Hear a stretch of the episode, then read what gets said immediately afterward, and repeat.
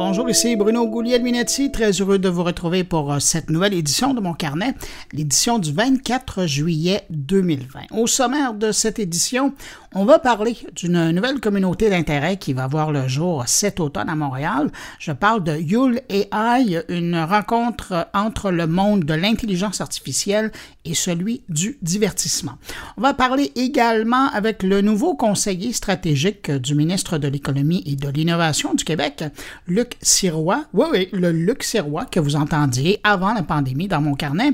Je vous rassure, il demeure toujours à la tête de Prompt, euh, mais maintenant, il devient également en quelque sorte le Sherpa de l'innovation au Québec.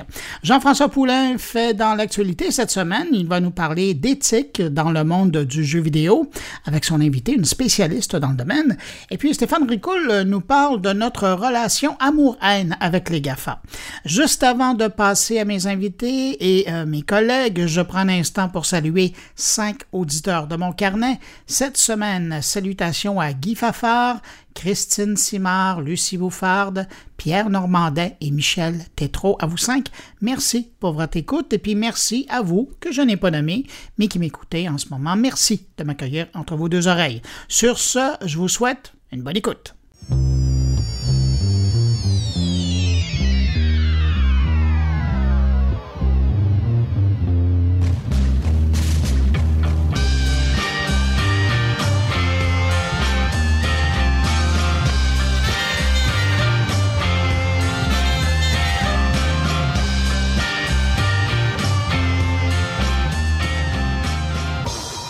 Beaucoup d'actualités cette semaine chez Facebook, notamment du côté de Facebook Messenger en version iOS, où euh, maintenant il est possible de sécuriser, de protéger l'utilisation du service de la messagerie par reconnaissance faciale. Comment ça fonctionne? Eh bien, chaque fois que l'utilisateur va lancer l'application, Messenger va faire une vérification, à savoir qui a le téléphone entre les mains. Si c'est la bonne personne, ça sera transparent, mais si ce n'est pas le propriétaire de l'appareil, ben, les messages seront tout simplement inaccessibles. En passant, si votre téléphone n'a pas le Face ID, euh, Messenger offre également le même service avec le Touch ID. Euh, pour mettre en marche cette fonction, ben, assurez-vous d'avoir la plus récente version iOS de l'application Messenger visitez la section paramètres de l'application sur votre téléphone et puis vous trouverez ça sous la rubrique confidentialité. En passant, si vous utilisez un téléphone Android, ben, un peu de patience encore, la fonction App Lock sera disponible d'ici quelques mois.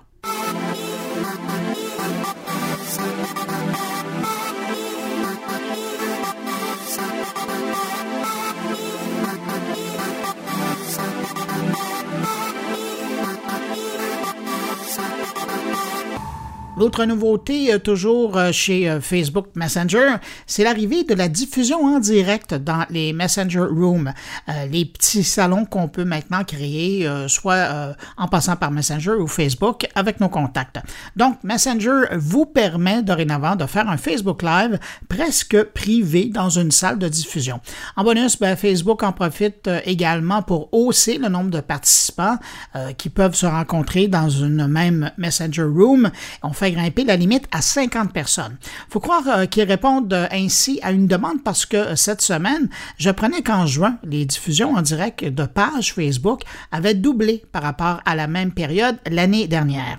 je vous le rappelle, pour créer une salle ben, à partir de Facebook ou de Messenger, vous n'avez qu'à inviter des gens à joindre à vous en envoyant des invitations.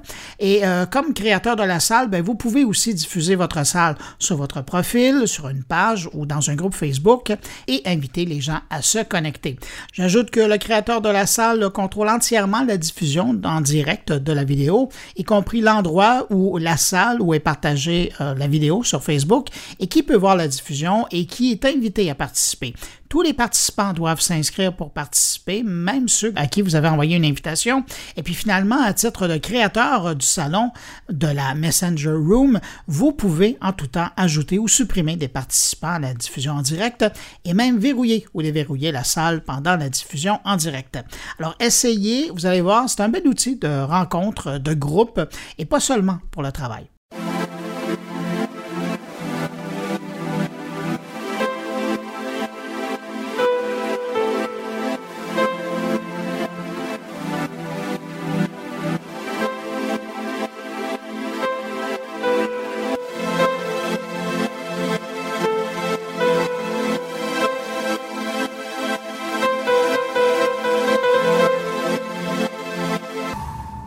Amazon nous annonce que son Alexa sera bientôt capable de contrôler les applications iOS et Android sur nos téléphones et tablettes.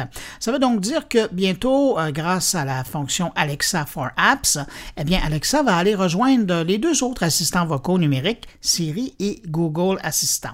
Et comme eux, ben, Alexa pourra interagir avec les autres applications présentes dans les appareils pour les lancer, les arrêter ou tout simplement les utiliser.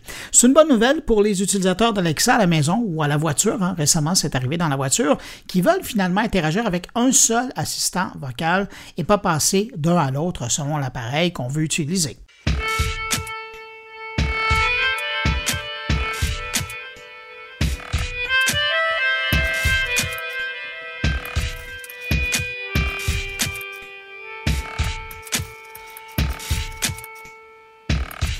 On a beaucoup parlé de Twitter euh, cette semaine, la semaine dernière aussi, évidemment en lien avec euh, la méga attaque euh, de la semaine dernière, mais il y avait quand même de bonnes nouvelles au sujet de Twitter cette semaine et je voulais la partager avec vous.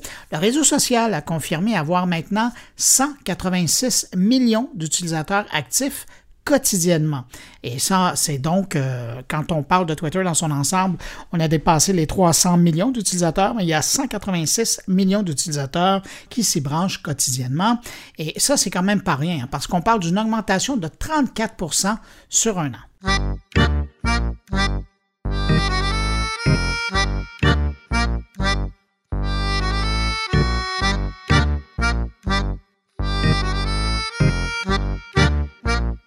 Je vous avais déjà glissé un mot sur la volonté de Google de prioriser les sites mobiles au détriment des bons vieux sites web auxquels on accède via un ordinateur pour être plus en phase avec les habitudes d'une majorité d'internautes aujourd'hui, parce que les gens naviguent d'abord avec leur téléphone. Mais là, on apprend que Google met son projet d'indexation Mobile First sur pause et le repousse à l'an prochain, vous l'avez deviné, à cause de la pandémie. Ça devait être terminé en septembre prochain, mais Google a finalement décidé de finir ça en mars prochain. Cette étape-là, ben, c'est un peu la suite logique hein, de ce qu'avait fait Google euh, dans les années 2015, alors qu'il avait commencé à l'époque à donner la priorité aux sites web dont l'interface savait aussi s'adapter à l'accès par mobile. Alors, euh, c'est un peu la suite des choses aujourd'hui.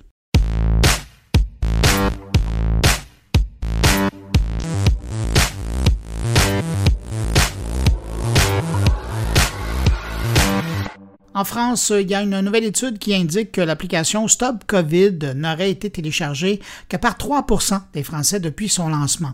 Au même moment, selon une étude de Sensor Tower sur le déploiement de ces applications gouvernementales pour le traçage, on apprend qu'en moyenne, seulement 9% de la population adoptent ces applications pour savoir s'ils ont croisé ou non des gens atteints de la COVID-19. Alors, on ne peut pas vraiment parler d'un gros succès de téléchargement. Et de l'autre côté, toujours selon Sensor Tower, qui a fait une étude sur le sujet, on apprend que l'application de traçage australienne a repéré qu'un seul cas contact un mois après son lancement.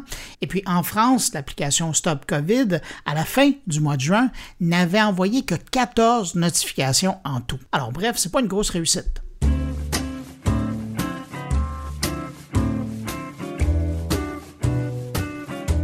Je termine en mentionnant euh, ce projet vidéo euh, sur Internet que je trouve fort intéressant. Euh, je parle de Windows Swap. Et là, je ne parle pas du système d'exploitation Windows.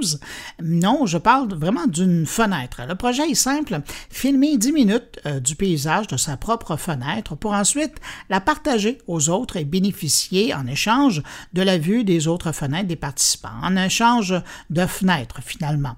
Vous ne serez pas surpris de savoir que ce projet a vu le jour au beau milieu du confinement, alors que bien du monde sur cette planète commençait à avoir le goût de voir autre chose que leur voisinage immédiat, eh bien, c'est justement ce désir que le projet Windows Swap vient combler.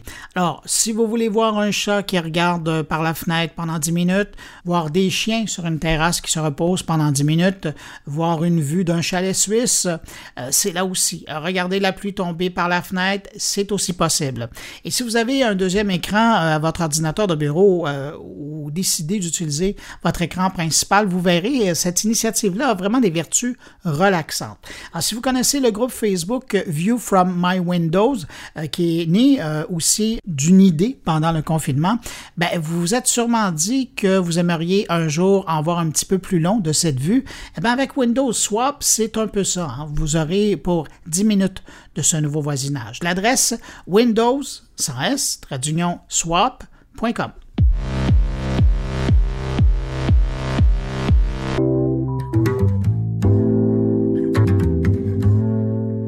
le gouvernement du Québec, ben enfin, c'est le ministre de l'Économie et de l'Innovation, Pierre Fitzgibbon, qui annonçait euh, la semaine dernière la création d'un nouveau modèle de valorisation de la recherche publique. Bref, il veut maximiser la portée économique et sociale de la recherche publique. Et pour ce faire, dans un premier temps, il a nommé un conseiller stratégique pour l'aider dans cette grande transformation.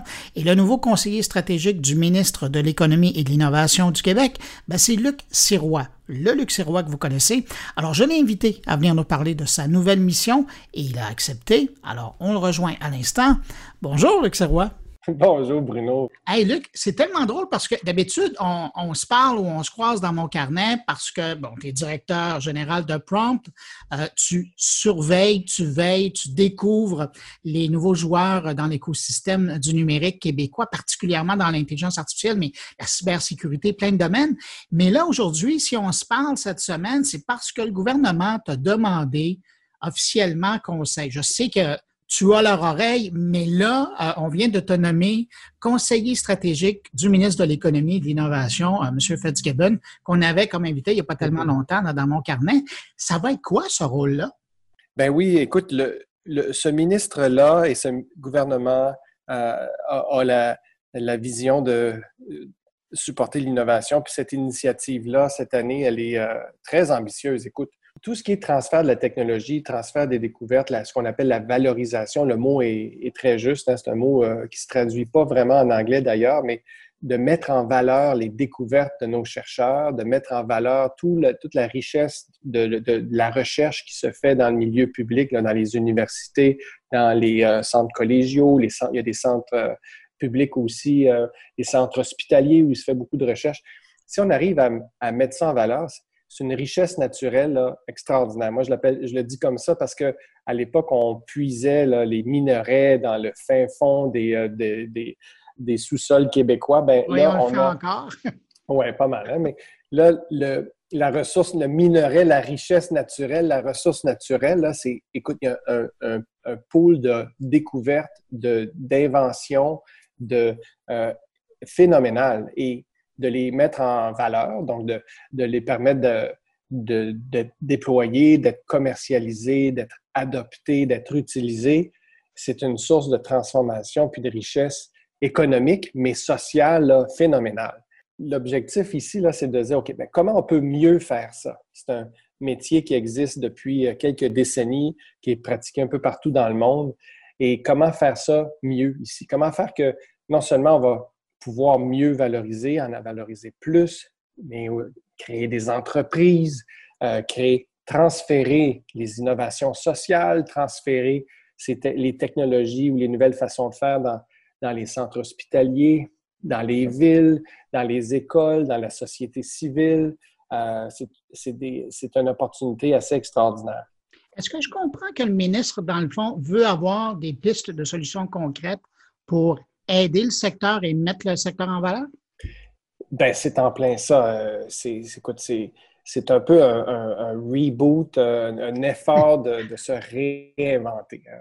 Un reboot, c'est que tu ne remets pas l'ordinateur à la poubelle, mais tu gardes ce qui fonctionne bien et tu euh, ajoutes, euh, tu, tu, rafraîchis.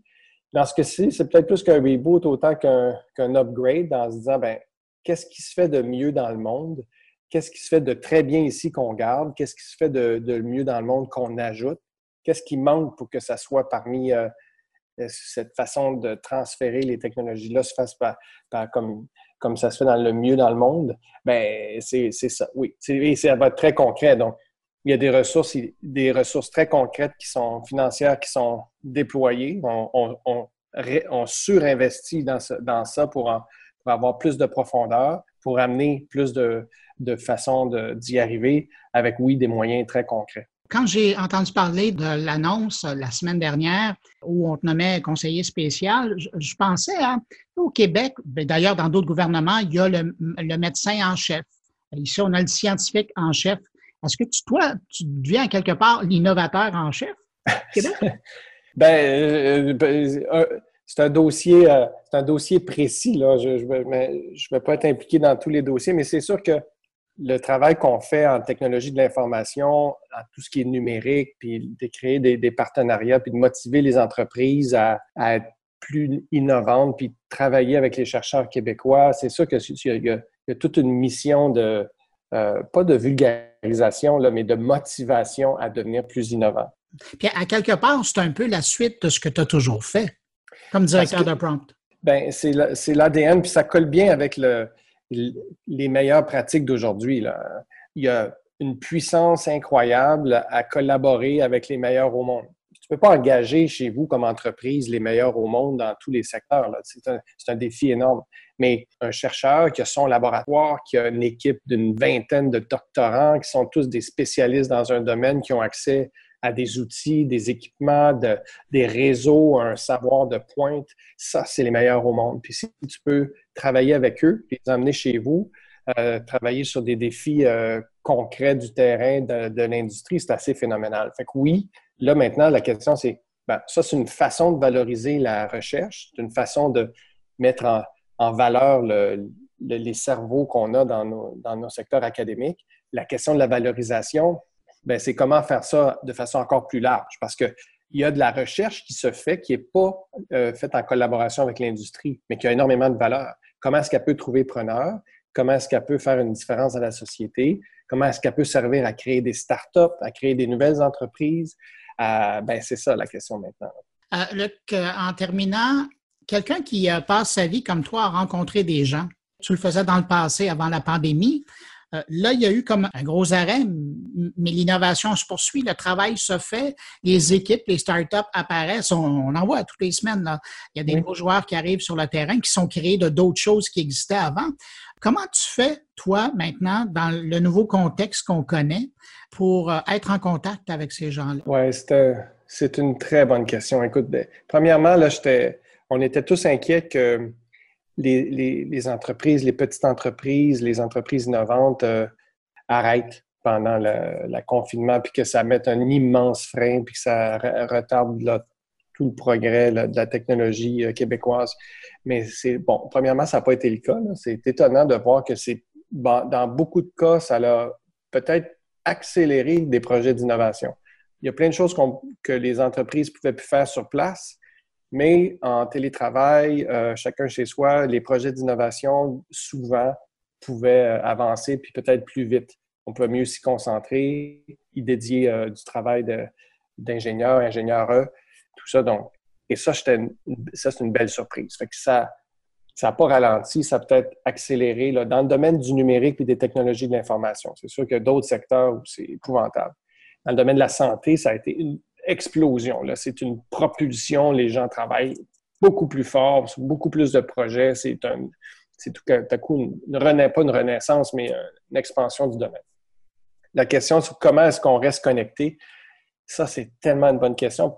Euh, on a fait l'école d'été de la créativité euh, de HEC Mosaïque avec l'Université de Barcelone et, tout euh, en, virtuel, puis on étudie beaucoup euh, avec, avec les HEC comment des écosystèmes florissent et la partie événement, la partie euh, lieu physique, un endroit où les gens se retrouvent, euh, c'est des ingrédients essentiels d'un écosystème d'innovation florissant. Il y a plein de choses tacites qui se font, qui se, disent, qui se communiquent, qui s'apprennent, qui se transmettent de ces dans des lieux ou dans des événements pour un certain moment. Là, c'est plus là. Fait comment réinventer ça? Comment euh, avoir des occasions de, se parler, d'échanger, de, rester connecté, de le faire d'une façon humaine, hein, qui, a, beaucoup plus que le message, mais qui a tout le non-dit, puis le, non-verbal et le, euh, on communique avec tout son corps, on communique avec, avec le regard, on communique avec euh, des, des, plein de façons d'autres que de juste eh, dire des choses. Comment est-ce que ça a lieu? Ben, je pense qu'on peut en porter beaucoup dans le monde virtuel, dans le monde numérique, mais il faut être conscient que The Power of, Moments, c'est un livre euh, culte pour moi. On, on, crée des moments transformationnels avec plein d'ingrédients et il y a beaucoup de ces ingrédients-là qu'on peut recréer en, numérique, puis il faut y porter attention pour les inventer, les amener. Ceux qui ne seront pas là, les ingrédients qui vont manquer, il euh, va, falloir, va falloir trouver une façon de, de, les, de les retrouver encore dans le réel. Euh, Luc Sirois, nouveau conseiller stratégique du ministre de l'Économie et de l'Innovation et directeur général de Prompt. Merci beaucoup d'avoir été là. Puis félicitations pour ta nomination. Je trouve tellement que c'est juste normal, c'est dans la suite des choses, de, permettre au Québec en général de pouvoir bénéficier, puis surtout euh, au, ministre qui, qui, lui prend des décisions, de pouvoir bénéficier de, de ta connaissance euh, de l'innovation au Québec. Je pense que c'est juste des bonnes nouvelles. Puis ben, félicitations pour toi parce que c'est aussi de reconnaître euh, ton savoir. Ben, tu es bien gentil. Je pense, pense pas que le mot félicitation, c'est le bon mot. Hein. C'est peut-être bonne chance. Euh, c'est un service à la nation qu'on fait, mais c'est vraiment avec tout l'écosystème, hein, ton auditoire, les gens qui sont les inventeurs, les créateurs, les utilisateurs de technologie, que là, on a l'occasion d'inventer un nouveau modèle pour que ça s'amplifie. Fait que peut-être le message, c'est ça, c'est de dire, ben, innovateur, monter au front, on va faire les choses de façon extraordinaire. Ben, Luc, à très bientôt, j'espère.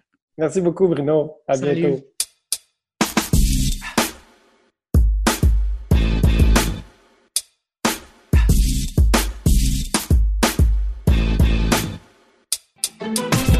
Vous avez peut-être vu passer cette semaine euh, sur les réseaux sociaux le nom Yule AI. En faisant de la recherche, j'ai découvert que c'était une nouvelle communauté d'intérêt autour de l'intelligence artificielle et celui du divertissement qui est en train de prendre forme et qui devrait être lancée officiellement à l'automne prochain ici à Montréal. Alors je me suis dit que ce serait intéressant d'en savoir un peu plus sur leur projet. Alors on va aller de ce pas rejoindre Annie Mayou qui est la directrice des alliances stratégiques de Yule AI. Bonjour Annie Mayou. Bonjour. Alors, euh, Madame Agnew, cette semaine, vous passez le mot aux gens qui sont intéressés, c'est à savoir qu'on parle de la création d'une nouvelle communauté d'intelligence artificielle et dans le monde du divertissement à Montréal cet automne. Absolument. Ben, vous avez été bien briefé parce que c'est, euh, des, gens croient que c'est un événement qui va être lancé, mais non, c'est un événement qui lance une nouvelle communauté euh, d'échanges et de discussions sur la collaboration possible entre l'univers de l'intelligence artificielle et du divertissement. Ah, évidemment, la première question qui me vient en tête, c'est pourquoi? Au début, là, la, genèse de, ce projet-là, c'est qu'on on analysait un peu, on se demandait si on partait une propriété, si on voulait organiser notre propre événement, quel sujet euh, d'intérêt où on, euh, on pourrait euh, toucher le B2B, s'assurer qu'il y ait une belle collaboration, qu'il y ait du, contenu percutant et pertinent, pas juste des, des, pitchs de compagnie. on sait que ça manque, les gens se plaignent souvent, puis on a analysé ça, on s'est dit, il y a deux piliers économiques importants à Montréal en ce moment. Il y a le divertissement qui était vraiment un pilier majeur avant le COVID, on va se le dire. qui en prend pour son rhume présentement. Exactement. Et l'intelligence artificielle qui était vraiment au, euh, encore en évangélisation, euh, avec une certaine volonté, beaucoup de, laboratoires de recherche, une certaine volonté des gouvernements aussi d'appuyer les projets euh, porteurs dans ce, dans ce domaine-là. Puis c'est sûr qu'on va se le dire, là, à Montréal, c'est beaucoup de la recherche, des laboratoires de recherche sur plusieurs sujets. Mais on s'est dit, ça s'applique aussi. Nous, on vient de l'univers du divertissement. Là, et, de la production euh, de shows. Puis euh, on s'est dit, ben, il y, a, des applications à, apporter au divertissement, puis ces gens-là ne se parlent pas assez. On a fait un petit sondage, on a regardé, on a euh, été chercher des lettres d'appui, on a présenté le projet à plusieurs organisations de, montréalaises et d'envergure avec une, crédibilité certaine. Euh, qui, ont tous accepté d'appuyer le projet, même euh, en nous remettant des lettres d'appui euh, pour nous prouver qu'on faisait bonne route. C'est un peu de là que c'est né, puis l'engouement est, vraiment là en ce moment-là, on s'en rend compte. Je parlais de l'automne au début de l'entrevue. On parle du 30 septembre, du 1er et 2 octobre. L'idée là-dedans, c'est quoi? C'est de faire un, événement qui va permettre de cimenter les liens entre les deux industries? Oui, exactement. Ben, en fait, c'est ça, c'est de dire, euh, c'est sûr qu'un événement, ça, ça apporte, ça a un contenu, puis c'est le contenu qui, qui va lancer les premières discussions, en fait, de la communauté. C'est à dire, on va se rencontrer une première fois et puis on va identifier les grands sujets qui vont donner un petit peu naissance à, tout ce qui va suivre après ça dans l'année, tout ce qui va être d'intérêt va être, va être monitoré pour être certain qu'on reste toujours pertinent. C'est un événement qu'on lance sur trois jours euh, avec, euh, avec du contenu euh, qui a été élaboré par un comité de programmation qui, vous a été présenté, là, des gens très intelligents. puis, forcé d'admettre qu'on a un peu réorienté le, le contenu euh, de cet événement-là parce qu'on s'est dit, faut qu'on ne peut pas faire semblant que le COVID n'a pas existé puis qu'on n'a pas une, de, un de nos piliers économiques qui est en détresse en ce moment. Puis, euh, fait que là, il y a des opportunités. On, vient peut-être de, faire un bon 15 ans sur l'utilisation de l'intelligence artificielle au, service du divertissement. Peut-être qu'on va, peut-être que l'un va sauver l'autre ou vice-versa. Mais bref, euh, au niveau du contenu, on s'est dit, ben, on va commencer à ouvrir le dialogue. Puis, euh, jusqu'à présent, la sécurité, l'éthique, euh, les grands événements, qu'est-ce qui va se passer? Euh, est-ce que, puis ensuite de ça, qu'est-ce qui se passe avec le tourisme, l'accueil, l'attraction des villes, des places publiques?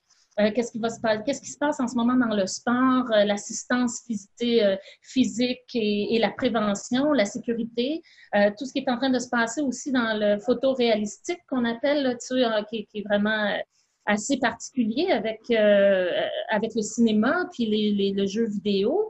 Euh, donc, c'est tous des, grands sujets qu'on, a décidé de mettre de l'avant, puis pour lesquels il y a des gens qui ont plusieurs questions, puis qui ont envie d'en discuter. Donc, on parle d'un événement de trois jours où les gens vont, vont, entendre parler du sujet, mais vont aussi réfléchir. Mais ultimement, qu'est-ce que vous espérez euh, sortir de, de, de cet événement-là? Je pense que c'est assez simple. C'est que s'il pouvait naître des projets des collaborations, des projets collaboratifs qui vont être vraiment des, de, réelles opportunités d'affaires. Euh, ça, c'est un, un, rêve qu'on chérit. Puis on pense que, puis tu je dis rêve, puis je pèse sur le mot parce que, en fait, on n'est pas si loin de la réalité. Il y a déjà des discussions, juste, juste dans les échanges, euh, pour confirmer des panélistes ou des conférenciers, nous amènent des sujets. Nous, on, déjà, on les met en, contact avec, euh, avec d'autres personnes avec qui on a parlé un peu plus tôt dans la semaine. On est déjà en train d'attacher des projets euh, qui est possible d'ouvrir des discussions avant même que la, naissance de, la communauté. Fait que on pense que tout avec le financement, la monétisation aussi des, en ligne et tout ça, euh, qui est un grand enjeu. Les artistes, le support des artistes, ça fait des années qu'on discute de leur euh, gratuité et du fait que leur contenu est, disponible. Bien, là, il y a des projets qui sont en train de s'attacher pour accélérer ça, euh, cette monétisation-là pour, pour que les artistes puissent être rétribués à la hauteur de leur, de leur talent. Hein. Euh, il nous reste encore euh, quand même euh, quelques semaines avant l'événement. Des gens qui seraient intéressés à en savoir plus sur Yule AI, où on peut trouver de l'information? Bien, en fait, on a un site web qui, est en place, mais qui va être bonifié. on, est, on, est justement en train de faire les ajustements avec, avec le contenu, qui, est évidemment très pertinent pour les gens qui aimeraient en savoir plus. Mais il y a aussi un, site tous les médias sociaux, euh, Facebook, Instagram, euh, toutes les euh, YouTube et compagnie. On est appuyé aussi par l'agence, par une agence de presse et tout qui, il y a des communiqués de presse, il y a de la, beaucoup de publicité qui va être qui va être placée aussi sur les différents réseaux là, puis qui vont diriger vers les plateformes pour pour en apprendre plus et pouvoir se procurer les, les billets ou les memberships. Annie Maillot, directrice des alliances stratégiques de Yule AI, merci d'avoir pris le temps de nous expliquer ce qu'elle être cette nouvelle communauté d'intelligence. Puis je vous souhaite euh, une bonne préparation jusqu'au 30 septembre. Merci, c'est très apprécié. Merci de votre temps. Merci, au revoir. Au revoir.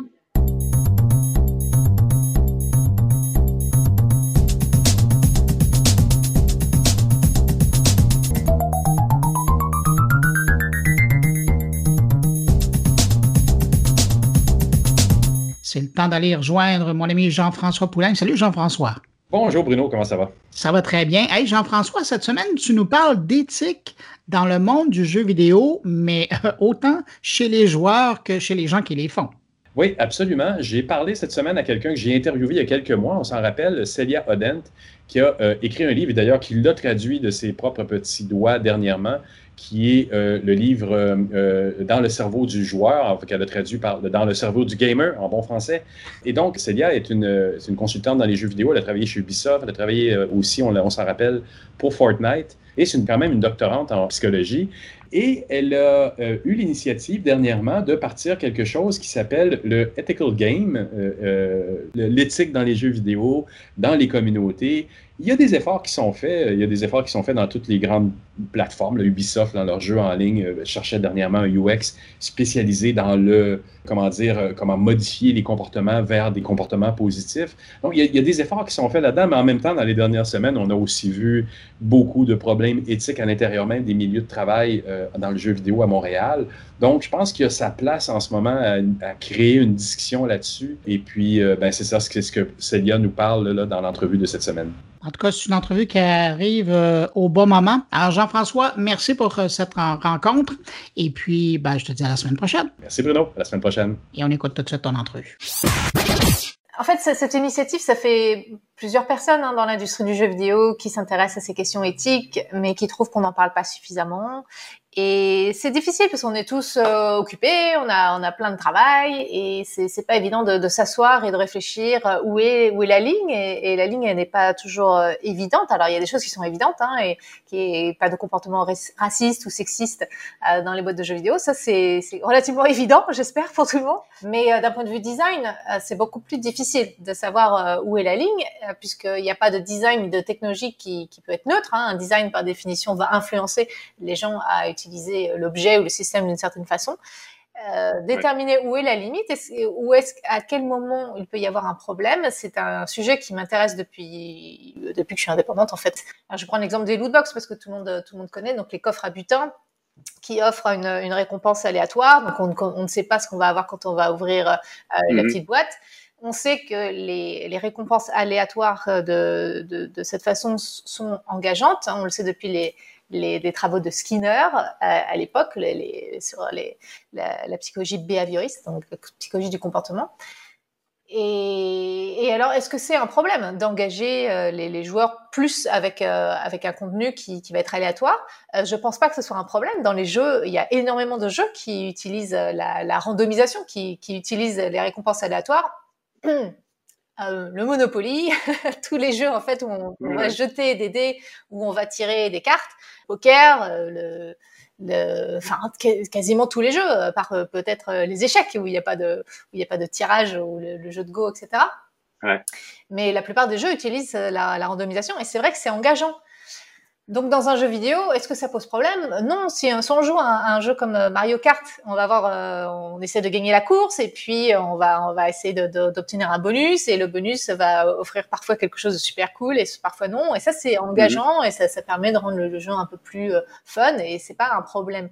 Là où ça devient un problème, c'est quand on utilise cet engagement, euh, cette, facilité, euh, cette capacité à engager les, les, à des fins de monétisation. C'est-à-dire que si les loot box, les, les, coffres à butin sont un moyen de monétiser le joueur, quelque part on les encourage euh, à dépenser plus. Donc ça, ça, ça peut poser, euh, en tout cas ça pose question. Je trouve que c'est important de réfléchir où est la limite.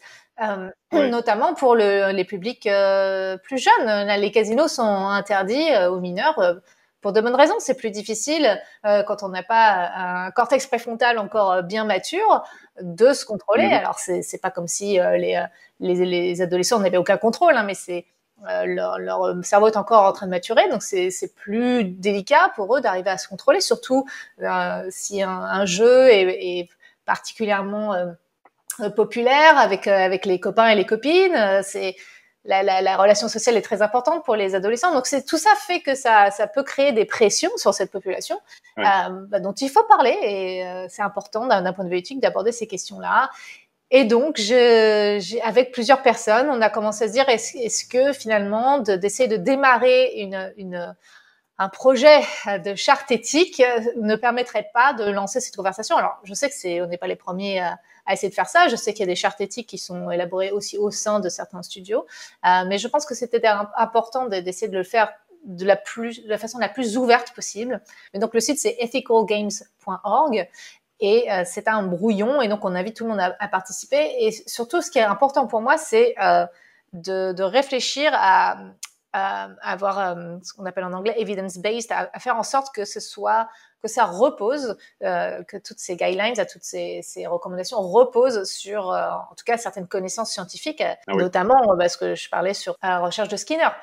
Donc, si on sait qu'il y a mm-hmm. quelque chose qui, qui est plus engageant, euh, bah voilà, c'est une justification pour se dire, bah, c'est peut-être pas éthique d'utiliser ça pour euh, à des fins de monétisation. Parce qu'il y a quelque chose qui l'appuie au niveau de, de, de, de, la littérature scientifique. Voilà, mhm. absolument. Donc après, euh, bien sûr, il n'y a pas euh, de littérature scientifique sur pour tous les éléments dont on va parler, mais c'est très important pour moi que ça repose sur quelque chose, en tout cas de, scientifique le plus possible, et que ce soit pas juste, enfin qu'il n'ait pas de raison particulière.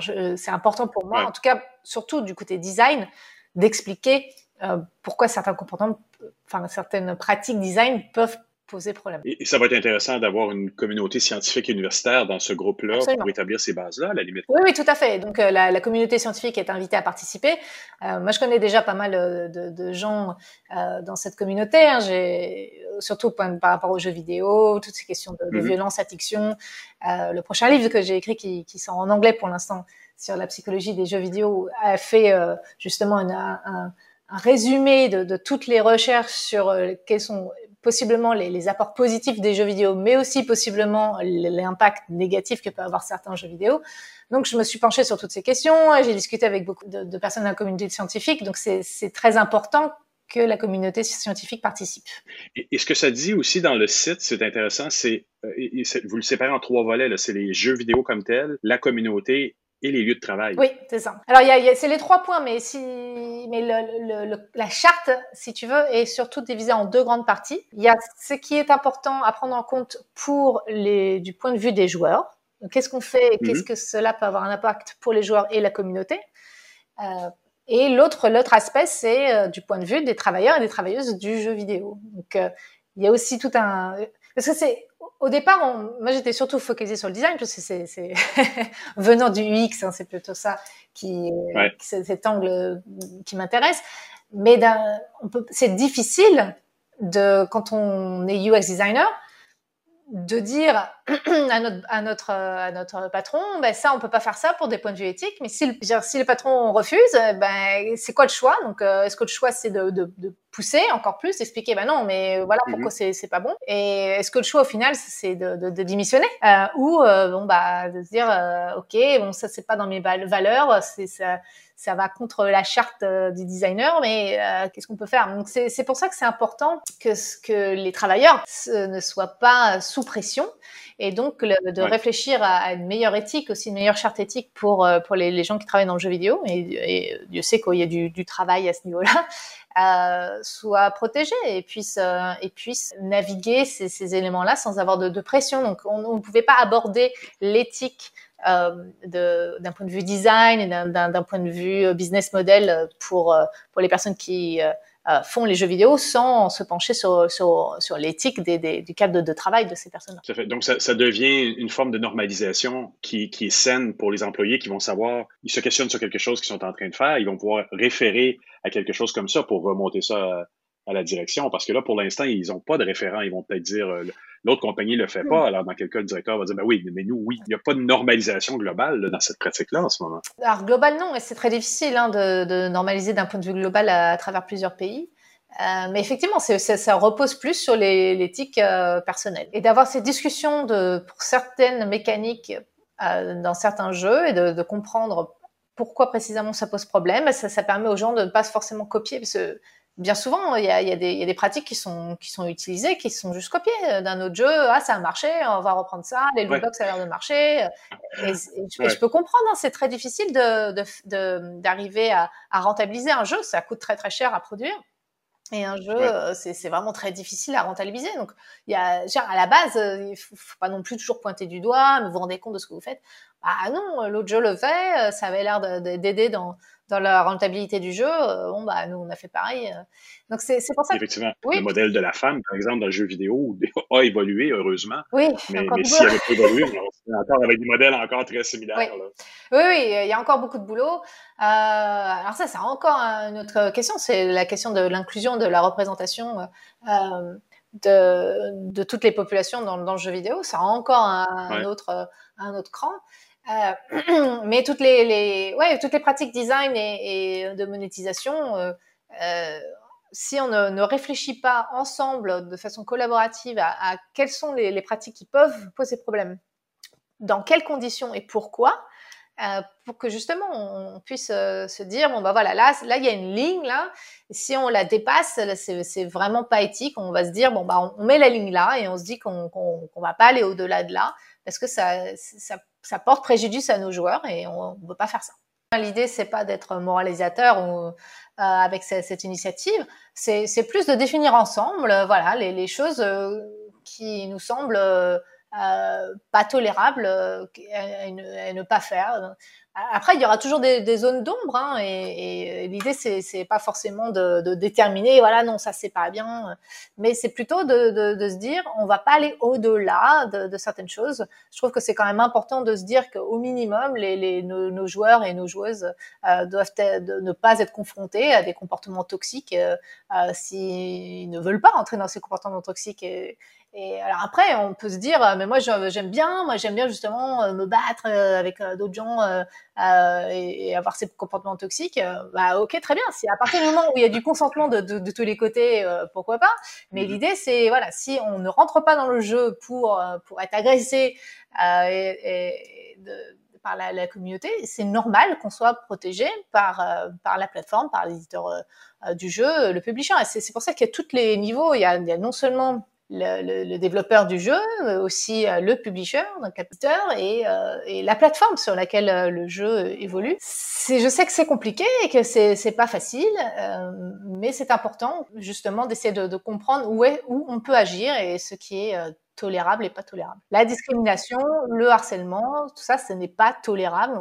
Il ne devrait y avoir aucune condition dans laquelle on devrait, on devrait tolérer ce genre de choses pour nos joueurs et la communauté on, doit, on se doit de comprendre un petit peu ce, que, ce qui se passe euh, dans, dans le cerveau de, des utilisateurs pour, euh, pour justement comprendre mieux l'impact de, de, de, et l'influence de certains designs sur le comportement. Exactement. Eh bien, merci beaucoup, Célia. Mais je t'en prie, merci beaucoup à toi.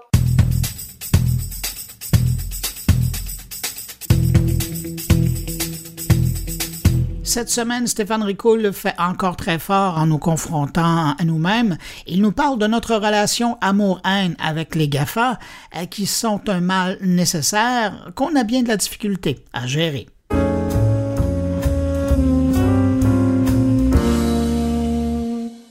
Drôle de timing. Au lendemain d'une décision très remarquée de la Cour de justice de l'Union européenne, qui a fait tomber le principal cadre régissant les flux de données personnelles entre l'Europe et les États-Unis, tout secteur d'activité confondu, la banque HSBC, qui compte quand même plus de 90 000 serveurs dans le monde, servant plus de 39 millions de clients à travers des data centers dans 21 pays et qui indique vouloir investir 17 milliards de dollars en technologie sur les trois prochaines années, vient de choisir Amazon Web Services comme partenaire stratégique mondial sur le long terme.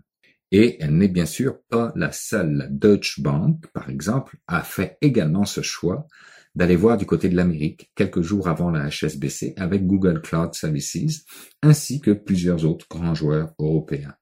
Des choix très rentables pour ces géants du numérique, notamment pour Amazon, puisque juste l'an dernier, pour cette branche Amazon Web Services, le bénéfice opérationnel a atteint 7,3 milliards de dollars sur un chiffre d'affaires total de 25,7 milliards, à comparer à un bénéfice de 10,1 pour l'ensemble des activités du groupe sur un chiffre d'affaires de 240 milliards de dollars.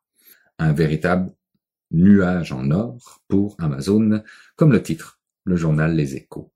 Mais le plus drôle dans tout ça, puis je viens d'utiliser l'adjectif drôle, mais j'aurais pu utiliser pathétique, c'est qu'on leur donne le bâton pour nous faire frapper, en leur disant poliment merci en plus. Car l'agilité qu'on en retire en échange de leurs services est salutaire pour le développement de notre propre business, tout en essayant de leur faire passer le message qu'ils ne sont pas assez puissants pour se permettre de contourner les lois fiscales et doivent faire leur part de citoyenneté corporative. Un non-sens digne d'une parfaite politique de l'autruche. De nouvelles mesures de rétorsion américaines ont d'ailleurs été annoncées par l'administration Trump envers la France face à sa volonté de défendre un accord sur la taxation des géants du numérique à l'échelle de l'OCDE. Ces mesures de rétorsion, qui font suite à une enquête de l'administration Trump pour mesurer les effets d'une taxe sur les entreprises américaines, portent sur l'imposition de droits de douane supplémentaires de 25% sur les produits français d'une valeur commerciale de 1,3 milliard de dollars qui entrera en vigueur d'ici 180 jours, délai de grâce accordé par les États-Unis, le temps de trouver une solution qui réglera ce conflit.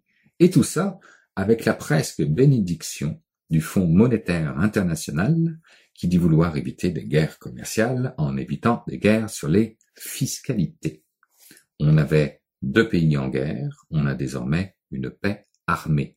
C'est ainsi que Pascal Saint-Amand, le monsieur fiscalité de l'OCDE, résume cette situation, sauf que l'on sait pertinemment bien de quel côté pour le moment est le gros bout du bâton. Et dans le monde du sport, habituellement, ça représente un certain avantage que de le savoir. Pour preuve, il suffit de regarder du côté de l'Autriche, qui depuis le 1er janvier a voté une loi qui impose une taxe de 5% sur les revenus issus de la publicité en ligne pour les entreprises réalisant plus de 750 millions d'euros de chiffre d'affaires annuel, dont 25 millions d'euros en Autriche, soit, ni plus ni moins, une façon non subtile de désigner les GAFA. Résultat des courses, à partir du second semestre 2020, Google va augmenter ses tarifs de 5% pour tous les annonceurs dont les publicités sont vues en Autriche, et ce, quel que soit le pays où ils se trouvent. Amazon avait fait la même chose en octobre dernier en augmentant de 3% la commission payée par les vendeurs utilisant leur plateforme, histoire de compenser la taxe GAFA française. Tout cela me fait penser à l'arrogance dont les adolescents peuvent avoir envers leurs parents, pensant tout savoir, tout connaître, les toisants de la hauteur de leur jeunesse, mais ignorant totalement ce qu'ils ne savent. Maintenant, espoir que tout cela se règle il y a, car après l'adolescence vient l'âge adulte.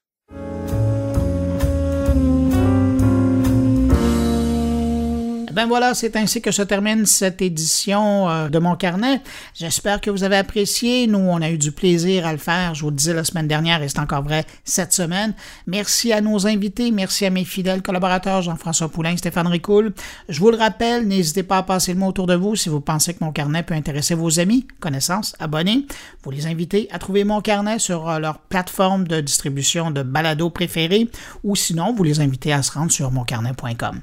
Et si vous désirez me laisser un message. Vous pouvez le faire en passant par les réseaux sociaux, en utilisant le hashtag Mon Carnet, en utilisant l'adresse podcast Mon Carnet en un mot gmail.com ou encore par le blog moncarnet.com. Merci d'avoir été là. On se retrouve la semaine prochaine pour une nouvelle édition de Mon Carnet. Au revoir. Portez-vous bien.